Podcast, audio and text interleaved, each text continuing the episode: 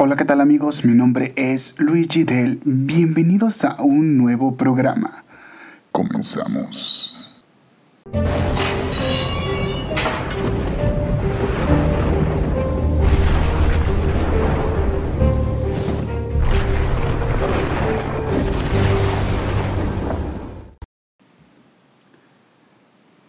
Amigos, el día de hoy traemos un tema en el cual pienso que todos hemos escuchado hablar alguna vez de esto, más los que son papás y son religiosos.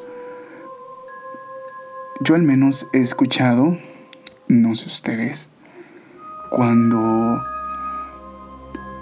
nace un nuevo integrante de la familia o un bebé conocido de algún amigo o de otra persona externa a nuestra familia, escuchamos hablar de que si no los bautizamos a tiempo, pueden robarse su alma.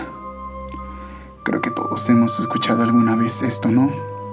El tema de hoy vamos a hablar de eso, de cuando a los niños, a los bebés, a los recién nacidos que no han bautizado, son más propensos de que las brujas se roben su alma. ¿Qué son las brujas? Bueno, a todos nos han planteado alguna vez que las brujas son como en las caricaturas, ¿no? Con sombreros puntiagudos, vestidas de negro en falda, arriba de una escoba. Pero en sí que son las brujas. Las brujas son aquellas personas, pueden ser brujas o brujos, que hacen maldades y que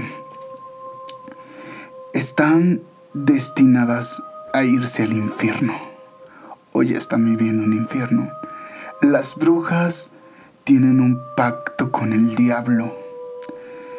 Sí, tienen un pacto con el diablo para ellas tener más poderes de los que ya tienen para hacerle daño a las personas. Las brujas para qué ocupan el alma de un inocente? Pues recaudan almas para hacerse más poderosas, ya que están vendidas al ser más terrible, tenebroso que conocemos, que es el diablo. Y ¿Cuál es el trabajo de estas? Pues simplemente hacer el mal, crear brujería. Hay brujas que viven entre nosotros. Por lo regular manejan la magia negra y se dedican a hacer el mal a personas inocentes. Las brujas no son como las pintan. Pueden ser personas normales. Que estemos rodeados de alguna de ellas. Puede que por envidia nos estén embrujando. No sé si alguna vez han ido a, a un sitio donde les hagan alguna limpia o que hayan tocado este tema. Una vez fuimos al panteón y encontramos muchísimas brujerías. De hecho, el video está en mi canal de YouTube, en especial de Halloween. Encontramos brujería en el panteón.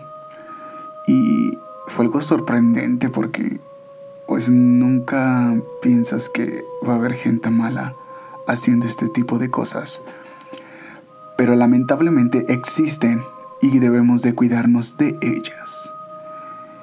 Entonces, pues alejarnos de este tipo de personas que nos ocasionan el mal, ¿no? A veces no sabemos si estamos rodeados de ellas o simplemente conocemos a alguna persona. Por lo regular, este hacen sus brujerías en comida, nos ofrecen comida. ¿Qué pasa cuando aquella persona que le caemos mal o que nunca nos habla o que nos hace caras feas nos trae comida o nos regala algo, yo les daría el consejo de que lo tiraran o que no se comieran esa ese alimento que les trajo. porque no lo está haciendo con muy buena intención que digamos, ¿verdad? Bueno, y pues conociendo un poquito de este tema de brujería y brujas, vamos a comenzar con una historia. Una historia de una persona que no creía en esto, que no creía en las brujas, en las apariciones, pero se lo advirtieron. Y dice así, entre tantas leyendas, creencias y relatos, resalta una historia verdaderamente aterradora sobre una bruja, que parece que resiste el paso del tiempo. Al menos, eso dice la gente. Esta es una experiencia de una mujer que se enfrentó a uno de estos seres por el alma de su pequeño bebé. La joven había sido advertida por sus padres que las brujas gustaban de pequeños retoños que no han sido bautizados, pues se cree que al no tener la bendición de Dios se encuentran desprotegidos. Sin pensarlo demasiado y haciendo un poco oídos sordos, la inexperimentada continuó su vida con aparente normalidad, hasta que los improperios del malvado ser se manifestaron. Cuenta ella que a diferencia de todos los días, este en particular fue agotador, al igual que para su bebé, pues no dejó de llorar todo el día. No tardó mucho en identificar en la piel suave de su criatura marcas de manos, como si le hubieran pegado. Pese que no había indicios alguno de que esto sucediera en el día, esa fue la primera señal. Esa misma noche, al pasar las horas, fue ella misma quien experimentó el horror, pues relata que sintió un jaloneo en los pies y pese a estar aterrorizada, trató de ignorarlo pensando que era un sueño. Momentos después, las sensaciones se exacerbaron.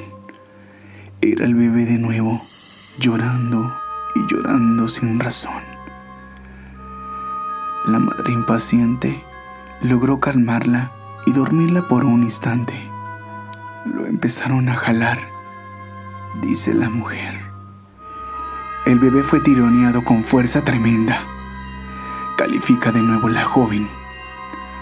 Al levantarse de entre los sueños, dijo observar una criatura oscura, con silueta indefinida, pero ojos incandescentes, casi en posición del pequeño.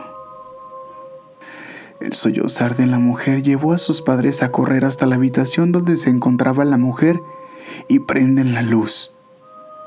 Aquella deformidad se había desvanecido, señaló. Por un instante había pasado. Aún tengo pesadillas donde veo a la bruja, dice advirtiéndose sobre aquella creencia, sobre ese avistamiento. Las brujas han perdido fuerza en los relatos de la gente, pero aún se mantienen ahí, queriendo obtener lo que más anhelan. Bueno amigos, esto es un pequeño relato. Esta historia cuenta cómo la madre vio a la bruja queriéndose llevar a su hijo. Primero ignoró, ¿no? Primero ignoró lo que pasaba. Como dicen, ya después que nos pasan las cosas, ya creemos. Bueno, vamos con otro relato. Y dice más o menos así. Esto fue real y fue muy triste. Se trata del relato de una mujer a quien le sucedió esta experiencia. Hace 27 años, mi hermana dio a luz a su segunda hija, una pequeña muy adorable que nos trajo alegría a toda la casa. Ella y yo vivíamos con mi mamá. Mi hermana nunca llevó prisa por bautizar a las niñas y mi mamá jugueteaba diciéndole bautiza a esa niña o las brujas se la llevarán. Todos nos reíamos. Al fin y al cabo, era una broma. La nena tenía tres meses y aún no la bautizaba. Pero eso sí, desde que nació, las lechuzas se paraban a cantar en los árboles. Y la nena no paraba de llorar hasta que se iban. No fue hasta una noche que tuvimos un sueño muy pesado, el momento más doloroso como familia. Recuerdo que esa noche mi cuñado y mi esposo coincidieron de noche en el trabajo y mi hermana tenía la costumbre de dormir con la ventana abierta.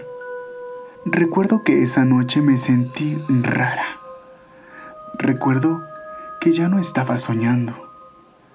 Sabía que estaba dormida, pero no podía despertarme y me dolía mucho el pecho.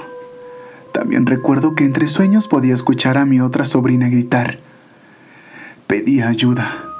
Gritaba que unos gatos se comían a su hermanita. Me desesperé. Hasta que no sé cómo, pero desperté. Y cuando llegué a la habitación de mi sobrina, estaba mi hermana ahí. Tenía cargando a mi sobrina y no recordaba y no reaccionaba. Estaba muy pálida y tenía un moretón en el cuello. Mi hermana gritaba desesperada y preguntaba por qué la niña tenía esos moretones. Mi sobrina le gritaba que no era un moretón, que era sangre. Pero nosotros no veíamos sangre solo lo morado. Le pedimos ayuda a un vecino y no se negó a llevarnos al hospital. Recibieron a mi sobrina en urgencias. Lamentablemente, ya estaba muerta. Mi cuñado llegó poco después. Se derrumbó, abrazó a mi hermana y no dejaba de preguntarle qué lastimó a su pequeña. Fue el momento más duro como familia. Mi cuñado y mi hermana lloraron muchísimo. Fue muy difícil. Lo que nos llenó de impotencia es que el doctor nos preguntó por qué no limpiamos la sangre del cuello. Y nosotros no veíamos sangre, solo le veíamos el moretón. Y cuando le decíamos eso, ellos nos reiteraban que la nena traía sangre Inclusive mi cuñado se desmayó al ver a su pequeña. Pregunta era, ¿por qué solo mi hermana y yo no podíamos ver la sangre que tenía en el cuello? Simplemente no tenía sentido. Y aún así, la niña mayor insistía con lo mismo. Un gato entró y le masticó el cuello a su hermanita, que pidió ayuda y nadie la escuchó. También dijo que para ayudar a su hermanita golpeó con el recogedor y que no la soltaba, hasta que la golpeó tan duro que el gato la soltó y corrió. Mientras nos decía eso, el doctor nos vio algo asustados y nos dijo que mi sobrina no tenía sangre y que tenía dos orificios en el cuello. Eso nos derrumbó aún más. Todo fue muy triste y más la forma tan fea. Aún, después de 27 años, mi hermana y mi cuñado aún no lo superan. Los he escuchado llorar al acordarse y los entiendo.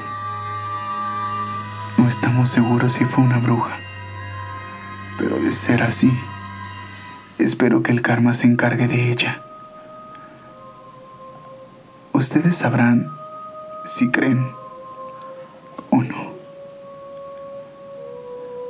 Solo les pido respeto y es un tema que aún duele hoy en día. Como ven chicos, ¿ustedes qué piensan de estas historias? ¿Son reales? ¿Son falsas? ¿Son leyendas? ¿Qué son? déjenlo en los comentarios. Son algo espectaculares, ¿no? Creo que son creencias que nos han plasmado durante mucho tiempo. De que si no bautizas a tu niño o a tu niña, algo viene y se roba su espíritu. Déjanoslos aquí abajo en los comentarios. Coméntanos si han vivido algo así. Y pues, este fue el programa del día de hoy. Espero y les esté gustando. No olviden seguirnos en nuestras redes sociales como YouTube, Spotify y Facebook e Instagram. Ahí estamos subiendo contenido también. Y pues también no se olviden darle like a este video, suscribirse al canal si son si lo están viendo en YouTube, obvio. Y también no olviden comentarlos. Y los de Spotify, vayan a YouTube y coméntenos una historia. Y yo se las leeré en el próximo programa. Bueno chicos, los dejo. Esto es Sobrenatural con Luis Fidel.